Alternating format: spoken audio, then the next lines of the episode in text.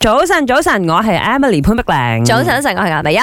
誒，今日林生冇翻工，應該又係去學嘢頂啦。嗯你知佢呢排咁好學，係咪 先？揾周公學嘢啊佢，學海無涯啊！ 佢唔係好咧，明顯係因為過去嗰幾日佢上課用腦力太多，誒講真啊，所以佢個腦而家要 休息。唔係但係因為由於佢真係 output 太多啦啱，因為忙嘅話你一直要輸出好多你啱嘅啱能量啊、啱啱你嘅知識係係啊所有嘢，咁間唔中咧都真係需要靜落嚟 Input 甚至乎 input 啊，呃學啲新嘢，衝擊下自己啦。所以前幾日咧，佢就去上咗呢個商務課程，今嗯日咧就繼續喺度啊，自己 internalize 緊呢啲知識， 哇哇哇內化緊啊，需要瞓 OK，覺。誒咁喺咁嘅情況之下咧，我哋就 inspire by 佢啦。啱當然就有今日嘅話題問下大家，咦，其實通常出咗嚟做工嘅你啦，仲有冇心去讀書？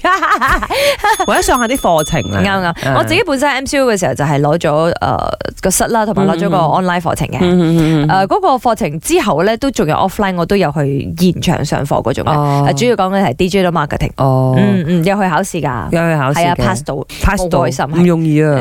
因為老實講，我可能即係講緊十年前啦，我嗯嗰時候再去諗住讀埋嗰個心理學 degree 嘅。 嗯話我去考試嘅時候，我先至發現嗯呢，哼原來我已經唔係十七歲嗰種巔峰時期，即我真係記唔到係㗎。係啊吸收能力已經唔係嗰個巔峰時期。嗯我其實喺 MCO 嘅時候，你咁啱講翻我，嗯哼我冇我冇物盡其用啦，嗯因為我覺得我自己都有少少嘥咗錢。我有睇嘅一個係叫做好似 professional class 咁樣嘅，嗯哼佢係每個領域最 top tier 嘅人。嗯出嚟幫你上呢個 online 課程嘅，佢 online class 咯，佢好似 Netflix 咁嘅你嘅， OK 啊，嗯你撳你睇嘅啫，人哋都好貴啊，差唔多要八百 ringgit 啊，嗯哦，佢哼，一堂係課。唔係一堂課啦，半年嘅 subscription，哦，OK 啊係啦，係咁係係。樣如果你就係即係當睇戲咁睇係嘛，學嘢咯，嗯真係學嘢咯。不過我係覺得話呢，因為我哋出嚟做工耐咗呢，嗯如果你冇 pick up 啲新技能呢，又真係唔得嘅。咁啊即係而且有啲行業咧又需要你有啲術，你先能夠升職啊，或者係啊行得更遠噶，尤咁其係嗰啲更加需要啦。大企業啦，嗯哼大企業如果你冇，即係譬如話我講緊我有一個朋友啦，嗯嗰嗰、時候我 classmate 嚟嘅，嗯佢又係 diploma 之後就開始做工啦。嗯咁嗰個時候咧，因為佢未升去 C level，嗯，佢要升去 C level 之前咧，佢公司係一定要落 MBA 啊，要佢有 MBA，嗯咁佢、就去讀咯，好生性咯。咁啊、嗯當然呢個都係大家為咗你又可以講更上一層樓啦，你又嗯可以話係增進自己技能。係啦，唔知道你而家做咗工之後啦，仲有冇攞啲課程 input 自己？咁你都可以同我哋講下咩課程啦，你學到啲乜嘢㗎？我本身咧係做 event 嘅，所以而家咧我去進修成為呢個游水教練啦。我自己本身咧就好中意香水嘅，